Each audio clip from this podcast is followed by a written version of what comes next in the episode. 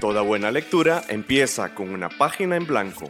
Página Cero, un podcast con recomendaciones de lectura, entrevistas, novedades y, mucha, pasión, por los libros. ¿Te animás a pasar la página? Hola, hola, mi nombre es Ángela Arias y les cuento que hace unos cuantos añitos, cuando empecé a trabajar en la cátedra de trabajo social, por ahí me salió un compañero diciéndome que mis compañeras trabajadoras sociales me estaban metiendo muchas ideas en la cabeza cuando hablaban sobre feminismo. Hola, hola, mi nombre es Pame Jiménez y yo me doy cuenta de que está bien considerarme feminista y que está bien ser una feminista incompleta o no completamente feminista tal cual, porque al fin y al cabo es mi propio camino de deconstrucción. Y te damos la bienvenida a Página Cero. Estamos aquí participando en una conmemoración del Día Internacional contra la Violencia hacia la Mujer, con un especial en noviembre en donde estamos hablando sobre literatura de mujeres y o que traten sobre violencia hacia las mujeres. Hoy en este programa de Al otro lado nos vamos a ir fuera de nuestras fronteras de Costa Rica para conocer una novela que de hecho habla pues del evento que da pie al 25 de noviembre, que es esta conmemoración del Día de la Violencia contra la Mujer.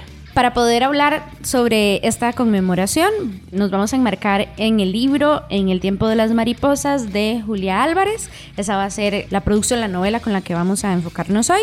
Y antes de empezar, ¿Qué les parece si vamos a una capsulita para conocer a grandes rasgos por qué se conmemora el 25 de noviembre como el Día Internacional contra la Violencia hacia las Mujeres? Interrumpimos este programa para comunicarle que hemos ganado la mención de honor en el Premio de la Comunicación Radiodifusión Francisco Chico Montero Madrigal 2023, otorgado por el Colegio de Periodistas de Costa Rica. Y no lo vamos a superar. Nunca. y por eso es que a partir de ahora y hasta el final de esta temporada vamos a seguir cacareándolo. Agradecemos este reconocimiento y seguiremos trabajando para traerles más programas de calidad. Conozcamos libros más allá de nuestras fronteras. Conozcamos historias que vienen del otro lado.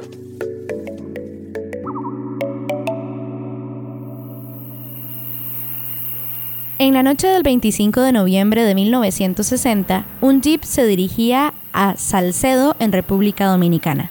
En el vehículo viajaban un chofer y tres mujeres. En el camino se encontraron con otro carro, del cual bajaron cuatro hombres armados que los forzaron a acompañarlos a una casa. Allí, los sicarios acabaron con la vida de las mujeres y su chofer. Ellas eran Patria, Minerva y María Teresa Mirabal mejor conocidas como las mariposas, y esta es su historia. Las hermanas Mirabal eran opositoras al régimen dictatorial de Rafael Trujillo en la República Dominicana y participaban en actividades políticas en contra de este gobierno autoritario. Debido a esto, Trujillo y sus secuaces les tendieron una trampa. Luego de que ellas visitaran a sus esposos encarcelados, un grupo de sicarios las interceptarían en el camino, las asesinarían y fingirían que se trató de un accidente automovilístico. Trujillo creyó que así se libraba de un gran problema, pues el activismo político de las Mirabal envalentonaba al pueblo dominicano. Sin embargo, el plan le salió al revés. El asesinato de las hermanas Mirabal generó indignación y conmoción nacional e internacional esto contribuyó a la creciente resistencia contra el régimen de Trujillo, la caída de su gobierno y al asesinato del dictador el 30 de mayo de 1961. En 1981, la Asamblea General de las Naciones Unidas estableció oficialmente el 25 de noviembre como el Día Internacional de la Eliminación de la Violencia contra la Mujer, en conmemoración de las valientes hermanas y como un llamado global para poner fin a la violencia de género. Desde entonces, este día se ha convertido en un recordatorio anual para concienciar sobre la violencia de género y abogar por la eliminación de todas las formas de violencia contra las mujeres en todo el mundo. Durante este día se llevan a cabo diversas actividades, eventos y campañas para sensibilizar a la sociedad sobre este grave problema y promover la igualdad de género. Nosotras, desde Página Cero, realizamos un especial durante el mes de noviembre para meditar sobre la violencia contra la mujer desde la literatura. Hoy dedicamos este programa a las mariposas para honrarlas y recordar su lucha.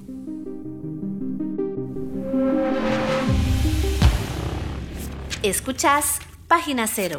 Muchísimas gracias por seguir en sintonía de Página Cero, este podcast de literatura costarricense e internacional. Hoy nos estamos yendo fuera de las fronteras de Costa Rica para ir a conocer el libro En el tiempo de las mariposas de la autora Julia Álvarez. Este es un libro, vamos a ver, es un poco como que me enoja, ¿verdad? Pero es un muy buen libro y me enoja porque este libro nos cuenta el antes del suceso que lleva el 25 de noviembre. Eh, básicamente, recuerdo, bueno, ya este es un libro que ya leí hace bastante tiempo, lo leí en el 2020, y recuerdo que lo que más me gustaba del libro, porque lo que nos cuenta es sobre la historia de vida de las hermanas Mirabal. Y me gustó muchísimo cómo pasaron de ser, en el libro nos muestran todo ese transitar entre niñas a mujeres ¿verdad? Como ellas en sus inicios, eh, digamos, consideraban que Trujillo era, ¿verdad? Como el salvador del, país y tal, y como poco a poco fueron viendo lo que cambiaba a su alrededor, cómo impactaba a su familia, a sus amigas, a su historia, el poder que tenía este tipo en su país, pues, y cómo se convirtieron en estas mujeres que representaron una lucha social tan fuerte y que de alguna u otra forma, o no, de todas las formas posibles, más bien enfrentaron el poder como ninguna otra persona lo pudo hacer dentro de, su país. Entonces es un libro muy fuerte, muy inspirador al mismo tiempo. A mí me dejó como este sentimiento de haber conocido a las a las hermanas. A las hermanas muchísimo. Aunque eso sí, ¿verdad? Nos lo ponen muy claro. Esta es una ficción de las hermanas, nos dice la misma autora. Yo no conocí las hermanas Mirabal, sí, Mirabal, iba a ser Mirabel, pero no es Mirabal. este, ella, de hecho, la autora, como vamos a ver en algún momento del programa, hay una capsulita, ¿verdad? Ella, los padres también son exiliados a partir de la dictadura de Trujillo en República Dominicana. Y ella contaba de cómo impactó en la vida de ella y en la vida de sus compatriotas, ¿verdad? Que estaban exiliados, la muerte o el reporte de la muerte de las hermanas Mirabal y cómo esta historia la persiguió ella desde niña hasta el punto en que terminó recreando esta novela en el tiempo de las mariposas, que es una novela histórica, pero ella nos dice desde el principio, estas hermanas Mirabal, si bien están basadas en documentos históricos, en procesos de entrevista, etcétera, etcétera, etcétera, a final de cuentas son un proceso de ficción, ¿verdad? Es cómo las visualizo yo para esta historia. Quiero también agregar algo a lo que había dicho ahí Pamela, ¿verdad? Que estas, eh, las hermanas Mirabal, que eran cuatro, a ver si me acuerdo los nombres porque yo lo leí hace relativamente poco, pero no soy así como que muy, muy, muy... Eh, la mayor se llamaba Patria. Luego seguía Minerva, si no me equivoco. Luego seguía Dede, que fijo tenía otro nombre, pero le decían Dede. Y por último estaba... María Teresa. María Teresa, exactamente. de hecho, aquí entre mis apuntes que tenía, yo apunté que lo que más me gustó fue la fuerza de Minerva y la convicción que tenía, la fe y la empatía de Patria y la dulzura de María Teresa. Esas fueron como las maneras en las que yo las ubiqué o qué fue lo que me transmitió de la novela. Que ahora hay un tema muy interesante y es que la novela está escrita en inglés.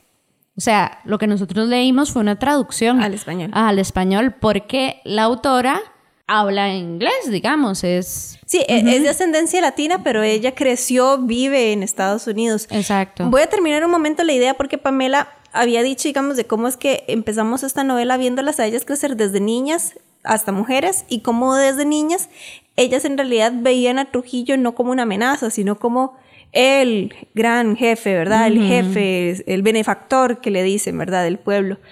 Y sabes una cosa, Pamela, si yo me pongo a hacer como conciencia de cómo veía yo Costa Rica cuando yo era niña, yo veía Costa Rica y es que es el mejor país para vivir, todos estamos aquí en paz y la caja costarricense, o sea, qué bendición. ¿Verdad? Chiquitita, que son procesos de socialización por los que estamos pasando. Por ejemplo, la escuela tiene un gran papel acá. Ellas están en una escuela, o van a una escuela de monjas prácticamente, en donde sí tenían también este tipo de, de socialización, incluso, ¿verdad? Como, como de educación. Y claramente ya siendo niñas, esto es lo primero que asimilan. De la misma manera que yo lo primero que asimilé siendo niña es qué bendición vivir en Costa Rica. Una va madurando y si bien por dicha Costa Rica no ha pasado, vamos a ver, sí ha pasado por procesos de, dictadura, pero yo no los he vivido. Total. ¿Verdad? Siempre o procesos violentos o procesos en este contemporáneos a nosotras, digamos. Pero aún así una se da cuenta de que no es el país más feliz del mundo, Costa Rica. Bueno, el despertar de ellas fue aún más crudo y más inmediato. Y creo que eso también como que me ponía a mí mucho a pensar de cómo pequeñitas, pequeñitos, ¿verdad? Cómo estas instancias socializadoras nos van dando una mirada que no va con la realidad, ¿verdad? Desde el privilegio que tenemos de no vivir ciertas situaciones de violencia o de vulnerabilidad y que de repente cuando vayamos creciendo va a ser decisión de nosotros si las vemos, si las asimilamos y si luchamos contra ellas. Claro, y es un tema también incluso de que a mí me pone a pensar muchísimo, bueno, al inicio, según lo que recuerdo, la dictadura de Trujillo también estaba apoyada por la Iglesia Católica. Entonces existía toda una adoctrinación, digamos, en un montón de espacios. Y yo me ponía a pensar, qué loco, digamos, qué mujeres tan empáticas y tan fuertes, digamos, porque de alguna u otra forma escaparon de ese nivel de control, porque es un control muy grande. Y eso, digamos que la mayor, incluso Patria, nos dicen que ella quería ser monja cuando era niña. Total, pero luego se enamoró y fue como mentira. Se enamoró, en realidad. Fue esa sensación sexosa, ¿sí? Sexosa, sí, sí. Sí, de ah, carnal. Ay, caramba, oígame, pero este hombre está guapo. Ajá, sí. Que todo se vale, todo se vale. Por supuesto, pero esta verdad me parece. Porque si lo situamos en este momento, digamos que nosotras podamos tener ya privilegios, perdón, establecidos, ¿verdad? en nuestro caso que terminamos una carrera universitaria y tal, ¿verdad? Pero ellas lucharon hasta para eso, para tener acceso a educación. A educación, ajá y la manera, digamos, la cantidad de violencia de diferentes formas que tuvieron que sobrepasar y vivir me parecían impresionantes, ¿verdad? Porque Trujillo, o sea, de verdad utilizó todas sus capacidades para estropearles la vida, no solo a manera física, como lo terminó haciendo, sino a nivel emocional.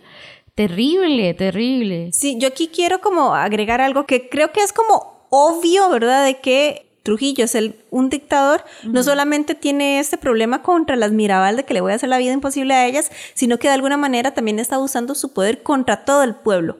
¿Qué pasa aquí con las Mirabal y qué pasa aquí con Trujillo? ¿Qué pasa aquí con el tipo de violencia que estamos viendo en este libro particular hacia las mujeres? Que si bien Trujillo es un dictador que ejerce su poder de forma violenta, hacia su pueblo, se lo toma personal contra las hermanas Mirabal. Y con Minerva, ¿no es cierto? Minerva especialmente. ¿Y por qué? Vamos a ver, no es tanto un spoiler porque creo que revisando biografías o creo que buscando un poco de información de Trujillo, se van a dar cuenta, ese ma era un lagarto, ¿verdad? O sea, al, tipejo le encantaba irse a buscar muchachitas, disque seducirlas hacerlas sus amantes, hacerlas que era una manipulación total de darle tal vez lo mínimo que el resto del pueblo no tenía. ¿Me explico? me, explico. Y el maestro estaba casado, tenía sus hijos, era un roco y se iba con muchachitas, ¿verdad? Con niñas de, de, colegio, ¿verdad? Y una de estas muchachas, bueno, ya no era de colegio, pero todavía era joven, ¿verdad? Con la que se obsesionó fue con una de las hermanas, Mirabal, que era Minerva, y no, Minerva era una mujer muy inteligente, con mucho fuego interno y este, de ahí hay cierto tipo de hombre que le gusta ser el alfa macho pelo eh, de gorila, ¿verdad? Que le digan que no, para él es un reto. Exacto. Y no, y es una gran ofensa, es una humillación. ¿Cómo se atreve esta mujer a, mí a decirme que no? Ahora ella y toda su familia van a pagar por y para siempre. Sí, entonces es muy crudo, es muy... Y lo más loco es que yo digo, wow, esto es ficcionado hasta cierto punto. Y como creo que hemos dicho ya en varios episodios, la realidad es muchísimo peor que la ficción, ¿verdad? Entonces, sabemos un porcentaje de lo que les hizo a las Mirabal. Eso se multiplica por millones, o sea, por muchas familias, muchas mujeres que fueron violentadas durante todo el tiempo que él estuvo en el poder. Entonces, esa parte como que... Sí, vamos a ver no era solamente a ellas, era otro montón de niñas, otro montón de mujeres que él las deseaba carnalmente. Si las chavalas decían que no, entonces él de alguna manera veía cómo se sacaba el clavo, ¿verdad? Muy vindictivo. Lo hizo con muchísimas mujeres, muchísimas familias. Y él, que es la cabeza del gobierno, y todos los demás que estaban detrás de él, ¿verdad? Todos, los, que fueron cómplices. Además, no, no, y todos todo los demás que también querían perdón por decirlo de esta manera porque yo no lo creo, pero es así como me da la impresión que ellos lo veían, su pedazo de carne femenino, ¿verdad? Claro, para demostrar su hombría, su poder, Exacto. su... Ajá, entonces es muy, muy, muy interesante cómo la novela, y bueno, Julia logró como... Porque yo eh, me acuerdo que yo sentía como que iba creciendo con ellas. Como no es claramente una historia que yo conociera demasiado, yo nada más sabía lo general sobre el 25 de noviembre. Y este libro llegó así, como que alguien me dijo, limpia mi biblioteca, ¿quieres leer este libro? y tal, y lo, lo agarré y dije, sí, porque no sé mucho. Para mí fue como ir así- teniendo como este crecimiento de criterio, iba como teniendo también un crecimiento de criterio conforme ellas iban evolucionando y viendo todo lo que pasaba, la gente que mataban, las maneras en las que, ¿verdad?, mentían incluso para comunicar muertes, etcétera, etcétera, etcétera, que a mí me ayudó mucho a entender incluso el conflicto que me estaban narrando. Y eso me ayudó muchísimo a mí. Vamos ahorita a hacer una pausa y vamos a aprovechar para conocer un poco más sobre la autora, porque la hemos mencionado nada más, pero conozcamos exactamente quién es Julia Álvarez y de qué manera llega a este libro en el tiempo de las mariposas. Ya volvemos. Porque todas estas letras vienen de alguna parte y de alguna mente. Conoce de dónde, conoce de quién. Paréntesis. En el paréntesis de hoy, ¿Cuántas historias de las familias latinas han estado marcadas por la migración y la persecución política? Este es el caso de la familia de la autora de República Dominicana, Julia Álvarez. Julia nació el 27 de marzo de 1950 y su infancia transcurrió en República Dominicana, hasta que su familia fue obligada a emigrar a Estados Unidos. Al igual que muchísimas personas dominicanas, la familia de Julia Álvarez emprendió un viaje hacia otros horizontes, debido a la persecución de la dictadura de Trujillo. A los 10 años, Julia se expuso a una nueva cultura, una nueva vida, pero las vivencias, sus raíces y el aleteo de las mariposas la acompañaron en esta nueva etapa. Álvarez se dedicó a la enseñanza, a las letras y a la animación de la lectura. Su primera publicación se tituló How the Garcia Girls Lost Their Accents en 1991 y ha explorado géneros como la no ficción, la novela infantil y para adultos jóvenes, ficción, entre otros. Sus publicaciones están impregnadas de crítica social y visibiliza su cultura latinoamericana. Debido a esto, ha ganado varias premiaciones entre las que destaca la Medalla Nacional de las Artes, otorgada por el gobierno estadounidense por sus contribuciones al arte y a las humanidades. En el 2013, el expresidente Barack Obama mencionó que, en poesía y en prosa, Álvarez explora temas de la identidad, la familia y las diferencias culturales. Ella ilustra la complejidad en la navegación de dos mundos y revela la capacidad humana para la resistencia frente a la opresión. escuchás Página Cero, una producción sociocultural y educativa sin ánimos de lucro. Todo el material empleado, como música, libros, extractos de audios y demás, se utiliza con propósitos de comentario, crítica, educación e investigación. Página Cero es una producción gratuita para amantes de los libros. Pero para mantener el podcast necesitamos una ayudita. Por eso te agradecemos que escuches esta pausa publicitaria. Ya casi volvemos con más lecturas. No solo de libros vive el lector. Ni la lectora. Si te gusta Página Cero, por favor considera apoyarnos con tu patrocinio en Patreon. Así tendrás acceso temprano a episodios especiales del podcast y a contenido exclusivo para mecenas. Al mismo tiempo, nos ayudas a mantener este proyecto con vida.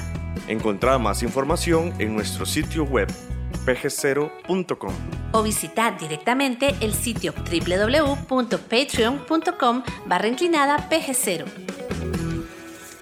Es hora de pasar la página cero. Muchísimas gracias por seguir con nosotras en este programa de Página Cero, que forma parte de un especial que estamos haciendo, en donde hablamos de literatura, mujeres, violencia contra las mujeres, etc. Y en este caso estamos hablando de Julia Álvarez con En el tiempo de las mariposas.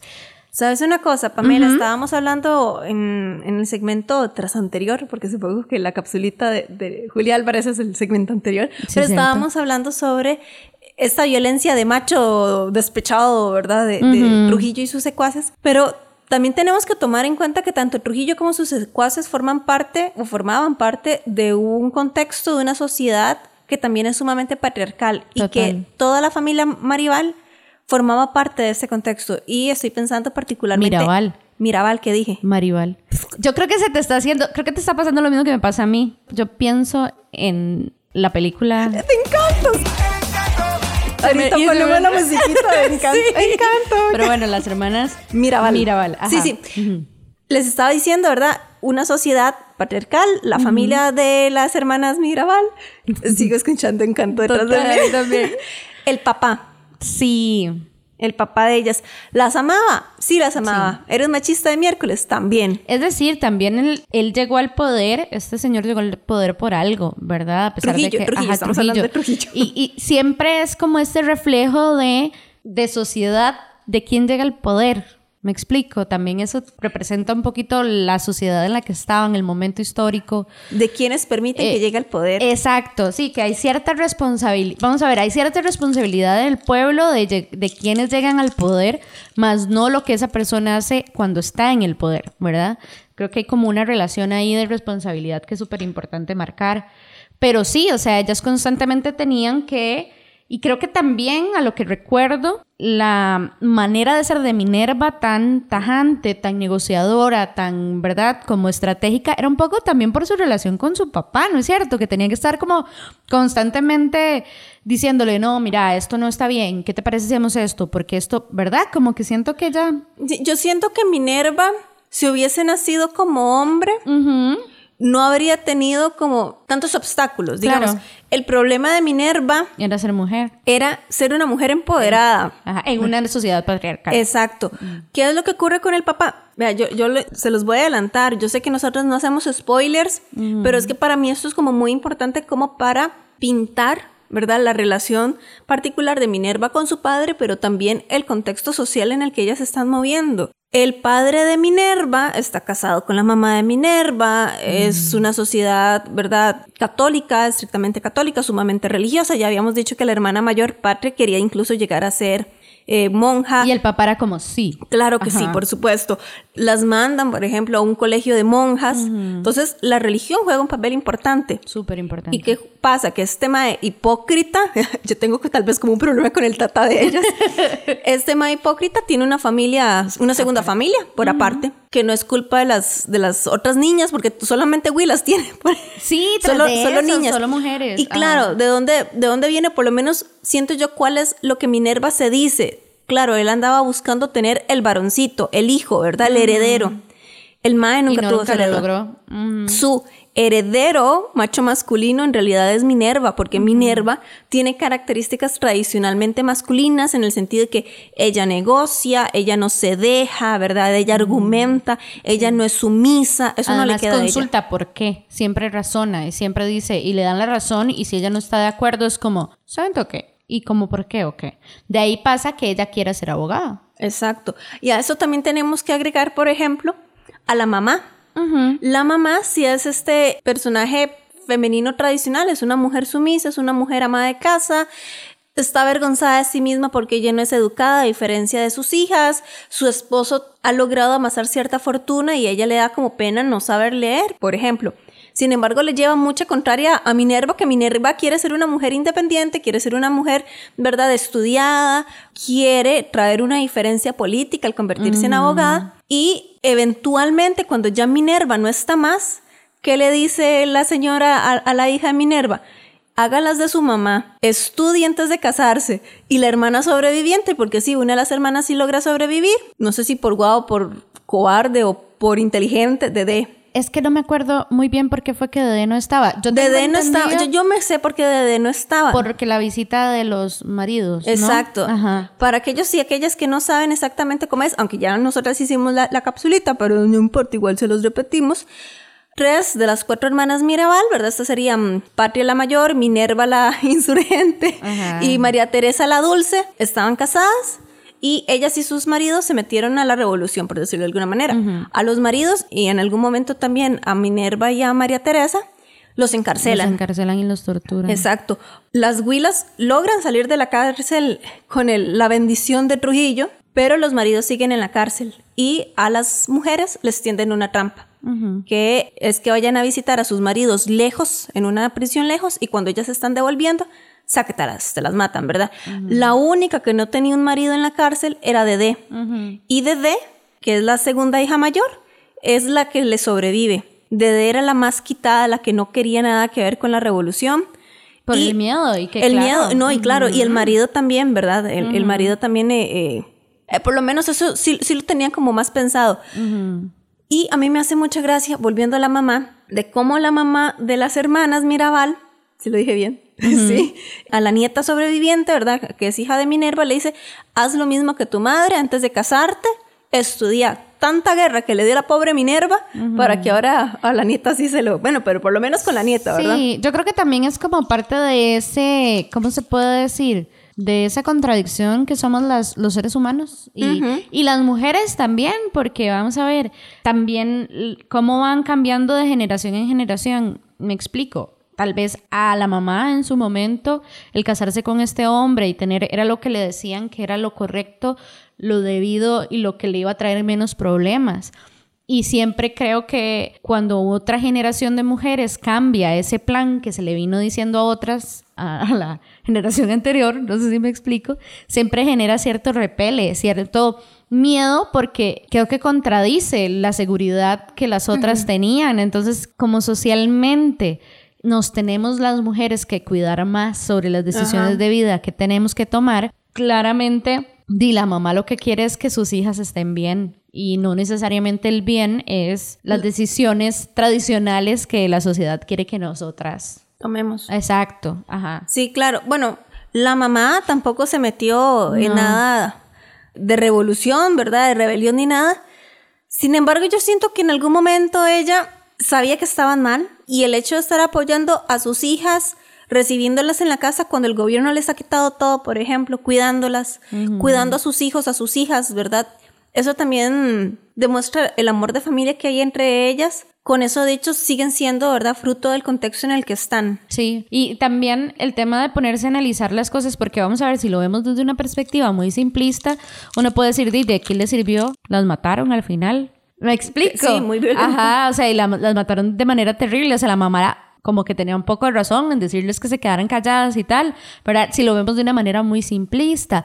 Pero a nivel social, qué terrible que tuvo que sucederles a ellas.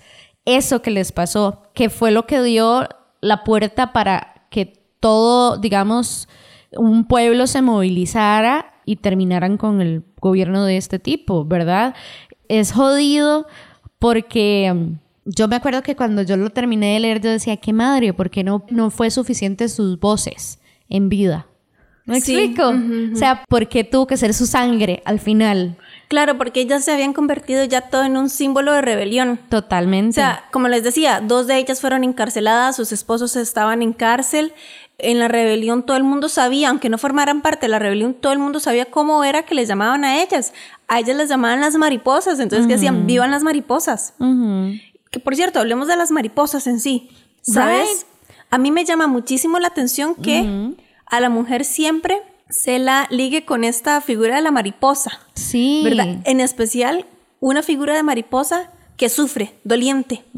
Lo traigo a colación, por ejemplo, esta temporada hicimos un programa sobre el libro El Jardín de las Mariposas, siendo las mariposas otra vez estas mujeres encerradas, violentadas, asesinadas. En este libro, en el tiempo de las mariposas, otra vez, mujeres violentadas, asesinadas, bellas, ¿verdad? Es como si existiera una relación ahí rara entre belleza y ser efímero.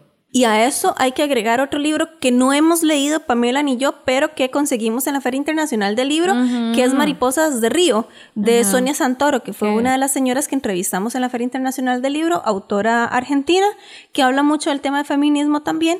Y a mí eso me llama mucho la atención de, la figura de la mariposa con las mujeres y mujeres además sufrientes. Sí, es muy fuerte y eso, ¿verdad? Que sufrientes de manera espantosa, además, un dolor y un sufrimiento físico y emocional terrible. Si ellos escuchan algo es que Ana se está comiendo unos chocolates. Sí, perdón, es que me regalo un chocolate. Yo, yo siempre como. Yo creo es que. Es cierto, yo creo que ya, sí, los que les, les que nos han escuchado saben que es, es común en nosotras.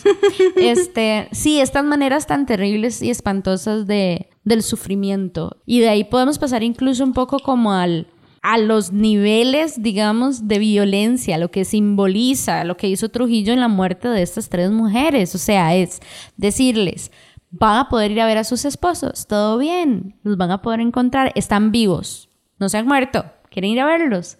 Claro que sí. Y aprovechar ese espacio para matarlas y la forma en que las matan, que es súper violento además. Entonces, es terrorífico toda la que creo que es una muestra, digamos, de qué tan retorcida era la cabeza de este hombre, porque ahí hay toda una violencia no solamente física claramente que las lleva a la muerte, sino emocional y psicológica de darles la posibilidad de ver a sus maridos.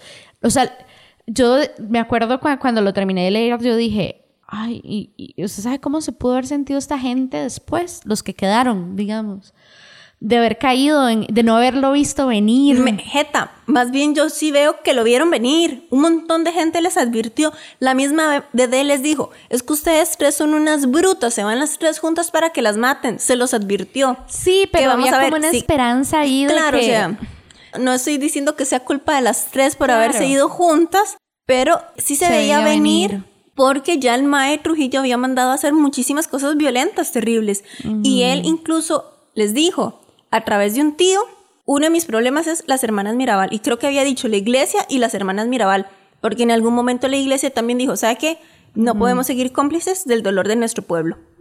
Sí, y creo que ellas también se relacionan con algunos padres como para decir, ok, si, si no podemos en la plaza pública, me explico, si en la plaza pública tenemos que escondernos, ¿dónde más se congrega la gente? Y es en las iglesias, a buscar esperanza y fe y, ¿verdad? De toda esta representación que existe sobre todo creo que como en Latinoamérica, ¿verdad? De, de la religión y de estas figuras también, hombres que tienen poder en la manipulación, digamos la manipulación, sí, y digamos cómo se mueve la opinión pública sobre ciertos temas. Que a mí además eso me parece sumamente irónico, ¿verdad?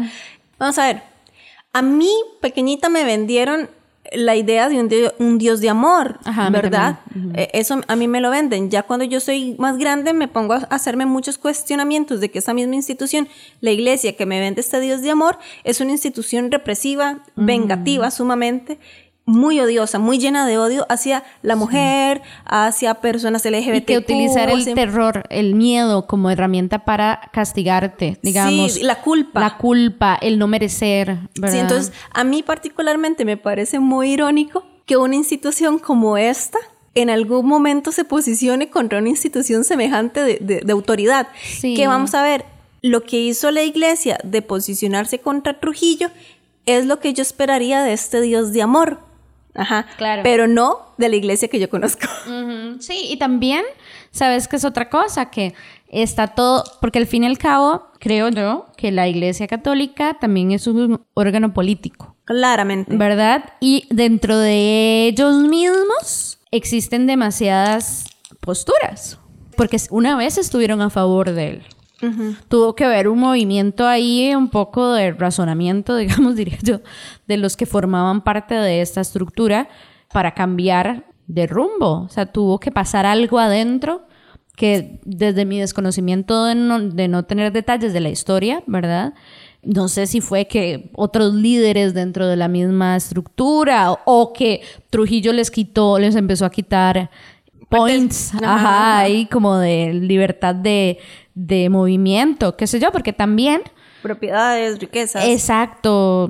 Póngale el nombre que le quiera poner de lo que, ¿verdad? De lo cómo se relacionaban. No, que además, volviendo a la parte de Trujillo, lagarto viejo verde este, completamente en contra de los mismos preceptos que indica la iglesia de verdad matrimonio que se respeta, ¿verdad? O eso que nos cuentan que debería ser así tal cual, que aparentemente solo aplica para la mujer que se tiene que mantener leal, ¿verdad? Ah, pero el hombre puede hacer lo que le dé la gana. Claro, claro, sí, sí, sí. Incluso no es cierto que él iba a los colegios de las monjas a escoger a su próximo, ¿verdad? Y a mí me parecía súper terrible y súper espantoso, digamos, esa situación. Y que las monjas lo permitieran. Que yo, digamos, por un lado, yo entiendo que le tenían miedo de consecuencias, pero por otro lado, prácticamente estás vendiendo a tu estudiante, niña, menor de edad, este viejo lagarto. Totalmente, sí, es muy fuerte. ¿Y a cambio de mm. qué? Digamos, a cambio, una era, me acuerdo, no me acuerdo el nombre de la, de la huila, me acuerdo el, el apellido porque es Lobato, y dije, ay, como de mi, de mi Lobato. qué vergüenza. No, sí, bueno, ¿qué fue lo que dio Trujillo al colegio? A cambio prácticamente de la virginidad y el disque-amor de esta niña Lobato. Un gimnasio, un gimnasio, le pusieron el nombre de la huila es muy triste, es muy triste porque se ve mucho cómo objetivizaban cosificaban. A la, eso, ajá, a la mujer. O sea, era como casi que un, era o un artículo de intercambio o una manera de demostrar sobre quién ejercer el poder para eliminar gente que se uniera a la, la revolución. De hecho, de alguna u otra forma, yo hasta me sorprendí un poco de que Trujillo las dejara vivir tanto. Por la manera en la que la historia y por la manera en la que. Yo no sé si es que las subestimó por ser mujeres. Probablemente. y que el Mae, ¿verdad? Permitió, digo yo, desde su óptica, ¿verdad? No es que yo estoy diciendo que las tuvo que haber matado antes. Quiero decir, por su manera de, de cómo resolvía los conflictos, me sorprendió mucho hasta el nivel que ellas llegaron a moverse y a, y a organizar, porque Minerva era una mae, o sea, qué mente de tipa, o sea, impresionante. Es que tenía esa convicción y esa fuerza que nadie, nadie más pudo, ¿verdad?, igualarla, creo, en esa necesidad de empujar para tener un mundo mejor, o sea, me pareció, ella me parece súper admirable. Sí, y también me llama mucho la atención que a pesar de que Minerva tenía esta fuerza incontenible en una mujer en esa época, aún así Minerva también era víctima de su socialización. Entonces, por ejemplo, su marido le engaña y Minerva no se va. Y yo nada más decía, madre, pero Minerva, vos podés hacerlo, vos... No se fue, ¿verdad? Entonces... No es tanto el spoiler, sorry, ma, es mi, mi, mi. yo lo que quiero aquí señalar es también cómo es que a pesar del contexto en el que están, o precisamente por el contexto en el que están, la movilización de estas hermanas fue tan significativa. Totalmente. Eh, como dice Pamela, por ser mujeres, muy probablemente las subestimaron. Mm. Que esa es una ventaja para la rebelión, pero a final de cuentas también una triste desventaja para ellas por el final que sufrieron. Sí. Sí, de nuevo, qué fuerte que su muerte hablara más que su vida, digamos, o que su muerte fuera lo que desató que mucha gente se indignara y se levantara y tal. Pero, ¿sabes? Y, que también me, molesta mucho que a pesar de la indignación no hubo consecuencias, porque hubo todo un juicio político, ¿verdad? Televisado y la vara. Y ya no, o sea, a los que al final encontraron culpables porque fueron los que ejecutaron el crimen, ¿verdad? Los asesinatos no duraron nada de tiempo en cárcel. Sí, eso es algo que pasa muchísimo con crímenes políticos, creo, o sea. Sí, que vamos a ver, que hubieran pasado tiempo en cárcel no les devuelve la vida de ninguna manera. Total. Ajá, y yo, creo que ni, yo creo que ni siquiera hubo como compensación económica para las familias, porque digamos, dejaron huilas, dejaron chiquitos, ¿verdad? Sí, porque además, de nuevo, era una sociedad en donde las mujeres tenían que tener hijos y ellas cumplieron con ese rol de maternidad, de maternar en espacios hiperviolentos, ¿verdad? Y no solo, es que eso es lo que a mí más me sorprende, digamos, que casi que maternaron un país. Me explico. lo qué cuidaron, no, no no lo había pensado así, pero tenés toda la razón. ¿Verdad? Como que les hicieron el camino, caminaron eso, eh, y con el ejemplo, me explico, y además maternaron a sus propios hijos y dieron literalmente la vida por cada una de esas personas. Mm. Entonces yo digo, wow, de verdad que es indispensable no olvidar ni la historia propia ni la de los otros países, de otras mujeres, porque si no fácilmente podemos caer en lo mismo, ¿verdad? No, y también hacernos la pregunta, ok, a estas personas responsables de las muertes de estas hermanas no hubo consecuencias. A futuro, algo así se vuelve a repetir, que vamos a ver en realidad todos los días se repite la violencia contra la mujer, ¿dónde están las consecuencias hacia estas personas que nos violentan?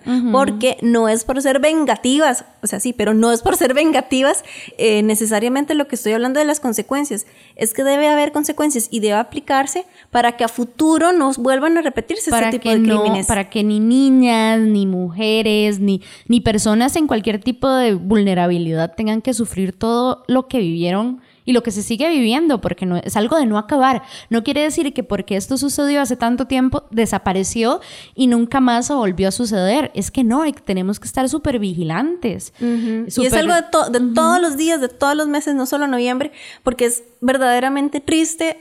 Vamos a ver que te dicen, ay, feliz día de la mujer. Mae, No. No, ¿verdad? No, no. Ay, eh, que eso es en marzo, ¿verdad? Y eh, la violencia contra la mujer, más bien te dicen también a veces feliz día de la mujer. Y uno como, no, nenas, no. No tiene que ver nada No. con felicitar, es volver a ver al pasado y saber todas las luchas, todas las muertes, todos los sacrificios que se tuvieron que tener para que nosotros tengamos en gran o menor men- medida los privilegios que tenemos, porque muchas de las cosas que disfrutamos ahorita no eran pensables hace unos años. O sea, simplemente era inaudito que una mujer tuviera la capacidad de hablar frente a un micrófono, por Yay, ejemplo. estamos aquí ejerciendo nuestro derecho. Pero ¿saben qué es lo chiva también de este libro? Y que yo creo que es como un muy buen eh, material como para luego adentrarse en otras producciones relacionadas con las hermanas. Eh, de hecho, hay un documental, hay varios documentales en YouTube muy buenos que hablan un poquito sobre la historia de República Dominicana, sí, ¿verdad? República Dominicana y de el crecimiento igual social, político, cómo evolucionó todo. Entonces ahí uno también puede como volver eh, a tener más datos, pues, sobre la historia que tal vez el libro no pudo recopilar y tal. E incluso hay una película. Yo la película la vi, está en YouTube. Sale esta mujer que hace de Frida Kahlo. Que sale también en, en, en una de, de Marvel, los Eternals. ¿Esa no- ah, ¿Sí? sí. Pero ¿Es ella? Salma Hayek. Creo que sí. Bueno, eh, creo que sí, ya voy a verificar el nombre. También sale Mark Anthony. Eh, lo que me hizo como extraño eh, fue que estaba un Spanglish, que de hecho Ángel también como que vimos un pedacito, pero después dije, bueno, es que el público al que iba dirigido, también el libro estaba escrito en inglés, entonces, ¿verdad? Como que por ahí. No me encantó, tengo que decirlo, pero puede también ser como un, ¿cómo se dice? Como una puerta de entrada. como sí. una puerta de entrada. A pesar de que te voy a decir una cosa, me parece que la, la, la película le baja como unas 48.578 rayitas a lo violento que yo sentí el libro. Es decir, está como muy... Es una producción que se ve muy noventera, me explico. Entonces también tiene que ver creo que con eso. Hay una capsulita, ¿no, Pame? Eh, sí, vamos a ver más o menos quién fue la que lo produjo y la información general sobre la peli, por si le quieren dar un vistazo. Y ya les digo, está disponible en YouTube por si quieren verla por ahí. A veces, para leer mejor, hay que hacer una pausa. Hace un alto con un marcapáginas. Si tenés ganas de ver una peli este fin de semana, te contamos que en YouTube podés encontrar la adaptación de En el tiempo de las mariposas. I can't think of a happier time in my life than my childhood with my sisters in Ojo de Agua. Esta película se estrenó en el año 2001 y contó con las actuaciones de Salma Hayek como Minerva Mirabal, Lumi Cavazos como Patria Mirabal, Pilar Padilla como Dede Mirabal y Edward James Olmos como Trujillo. Además, el cantante Mark Anthony forma parte del reparto, interpretando a Lío. La adaptación estadounidense, dirigida por el español Mariano Barroso, mezcla el inglés con el español. Esta producción estaba pensada para el público estadounidense y se estrenó en el canal de televisión Showtime. Ahora, si lo que buscas es un documental, encontrarás muchísimas opciones en YouTube. De nuestra parte, te recomendamos Nombre Secreto, Mariposas, el documental. Era un ambiente completamente de miedo, yo te diría de terror. Disponible en el canal de YouTube de Biblioteca Dominicana 2.0. No solo eran luchadoras contra la dictadura, sino protagonistas en la formación de un movimiento eh, revolucionario contra la dictadura. ¿Vos también tenés recomendaciones de lectura? Ahora podés compartirlas en Página Cero. Visita nuestro sitio web pgcero.com. Debajo de la pestaña de contacto tenés un formulario donde podés compartir tus recomendaciones literarias que saldrán publicadas a tu nombre. Nada más seguir las indicaciones, aceptar los términos de publicación y listo. En Página Cero esperamos tu reseña. Muchísimas gracias por seguir en sintonía de Página Cero. Ya estamos en el último segmento del programa. Pamela, ¿te gustó o no te gustó este libro? Muchísimo. Eh, lo- me dolió mucho. sí, me dolió mucho, pero sí habían como frases y cosas que recuerdo. Por ejemplo, esta parte es de la postdata que pone creo que la autora al final y dice esto, es muy desesperante, que dice, los dos viejos que tiernos se ven debajo del cuadro de Vidó, para ellos somos personajes de una historia triste sobre, sobre un pasado ya concluido, la pesadilla ha terminado, pero lo que me hace temblar, lo que quiero decir en voz alta fue, para esto el sacrificio de las mariposas. Es decir, cerraba diciendo, siguen pasando cosas. No es que Trujillo se murió, la dictadura cayó y todos podemos ser felices y ya no, hay No. problemas que resolver, ya no hay nada por lo que luchar. No. Siempre, hay Siempre hay algo. algo. Y volver a ver que estas historias se repiten y recordar el sacrificio, es decir, verdaderamente fue por esto que murieron. O sea, este es el futuro que ellas querían. Me Ay, parte sí, el alma. Sí, muy, muy triste. A mí particularmente el libro, sí, claro que lo disfruté en el sentido que lo devoré, ¿verdad? Es una, es una lectura grande, es Sí, grande, más de ver. 400 páginas, sí es grandecito. Creo yo que el tipo de manera en la que está escrita lo hace fluida, la hace interesante. 487 son el que en, en- en el que tiene ella. Yo no sé el, el volumen que tengo yo, ¿verdad? El- la edición que tengo yo, pero sí son más de 400 palabras. Digo, de páginas. Oiga, palabras. palabras. Yo, efectivamente. Efectivamente, son más de 400 palabras. Aún así se lee bastante, de manera bastante ágil.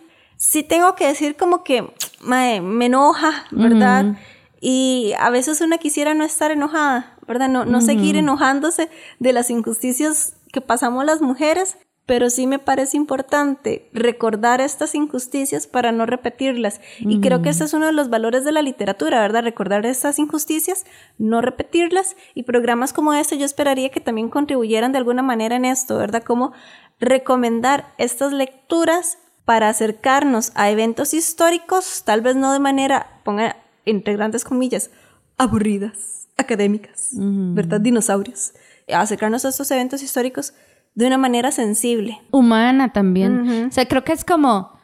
Quisiera pensar que esta es nuestra muestra para que las mariposas sigan vivas. Ay, ¿Me sí, explico? o sí, sea, como sí. esa cosita chiquita que está dentro de- del poder de una, porque lastimosamente una no tiene el poder para resolver todo lo malo que está pasando en el mundo, ¿verdad? Pero por lo menos que alguien diga, quiero leer esta novela. Sí, sí tengo Quiero, que decir ¿verdad? Que es muy jodido saber que estás conociendo a personas, o al menos una versión de estas personas, a las que no puedes salvar, ¿verdad? Entras al libro sabiendo que estas personas con las que estás creciendo tienen un final Espantoso, espantoso y no puedes hacer nada más que conocer su historia. Entonces, y que su muerte tuvo que pasar. Uy, Me sí, explico, sí. es, es desgarrador, es muy fuerte, pero de nuevo, yo creo que es, es necesario leerlo, llorarlo, sufrirlo, digamos, y también abrir los ojos para ver de qué forma uno puede honrarles. Y tras de eso, que sabemos de ellas, les tenemos nombres y apellidos, cuántas no, de cuántas no sabemos, ¿verdad? Es decir, es muy terrorífico pensar que uno vive en un mundo así tan... Sí, que tan ¿Cuántos años han pasado desde eso y aún así aquí estamos? Y tal vez no lo sufrimos tanto, tal vez para eso sirvió la muerte de ellos, para que nosotros no lo sufriéramos tanto. Mm, pero sigue Pero siendo- sigue siendo así, sigue que le vamos a dejar a las, a las mujeres dentro de Eso. 10, 20, 30, 40 años. les- Entonces, solo sí. por si alguna persona está perdida en el podcast y siguió escuchándonos hasta acá y no entiende por qué el feminismo. Ajá, Por por, eso. exactamente. O sea, no es que somos necias, no es que somos incómodas, no es que odiamos a los hombres. No, no, no, no, no. Odiamos la violencia. La violencia contra cualquier persona. Y la odiamos todavía más cuando es de esta forma solo por ser mujer y por, entre comillas, retar el rol que deberían de tener según ellos o ellas, porque incluso también Según el patriarcado, diría Según el yo. patriarcado, ajá, en esta sociedad. Así que Sí. Denle una oportunidad. Es doloroso, pero al mismo tiempo... Tal vez necesario. Sí, y hasta empodera. Estamos en la red. Búscanos en Facebook, Twitter, Instagram y YouTube. En estas redes sociales nos encontrás como PG0. Bueno, muchísimas gracias por habernos acompañado en este programa de Página Cero en el que hablamos de En el tiempo de las mariposas, una novela de Julia Álvarez, en donde se da una biografía ficticia, una novela histórica de las hermanas Mirabal. Estas hermanas Patria, Dede, Minerva y María Teresa, tres de ellas murieron por la dictadura de Trujillo en República Dominicana y la fecha de su muerte es la conmemoración del 25 de noviembre, la fecha internacional del Día contra la Violencia hacia la Mujer. Entonces este fue el programa que les ofrecimos hoy. Es nuestro granito de arena en esta fecha. Recomendamos el libro. Mucho. Este, nada más prepárense como para enojarse, enfurecerse, llorar, entristecerse, ¿verdad? Pero sí, lo seguimos recomendando. Queremos también entonces pedirles que nos sigan en nuestras redes sociales, ¿verdad?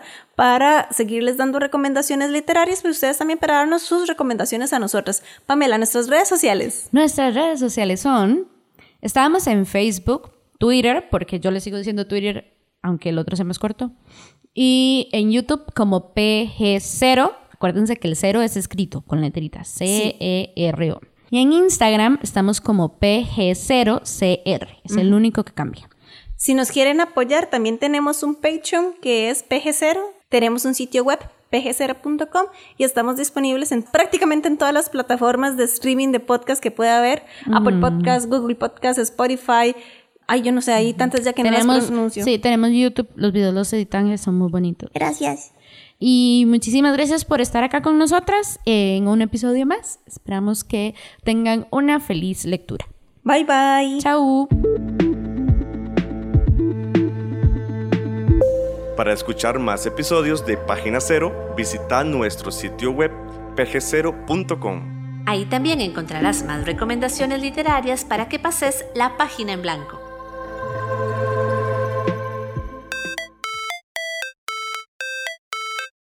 En esta producción participaron Sadie Salas y Manuel Zumbado. en locución Página Cero es una producción de Pamela Jiménez. y Ángela Arias. Página Cero es una producción sociocultural y educativa sin ánimos de lucro. Para más recomendaciones literarias, visita nuestro sitio web pg0.com. Para cualquier consulta o sugerencia, escribinos al correo electrónico pg0.gmail.com.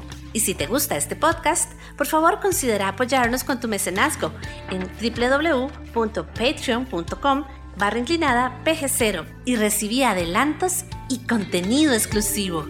Ahora sí, pasa la página en blanco e inicia la lectura.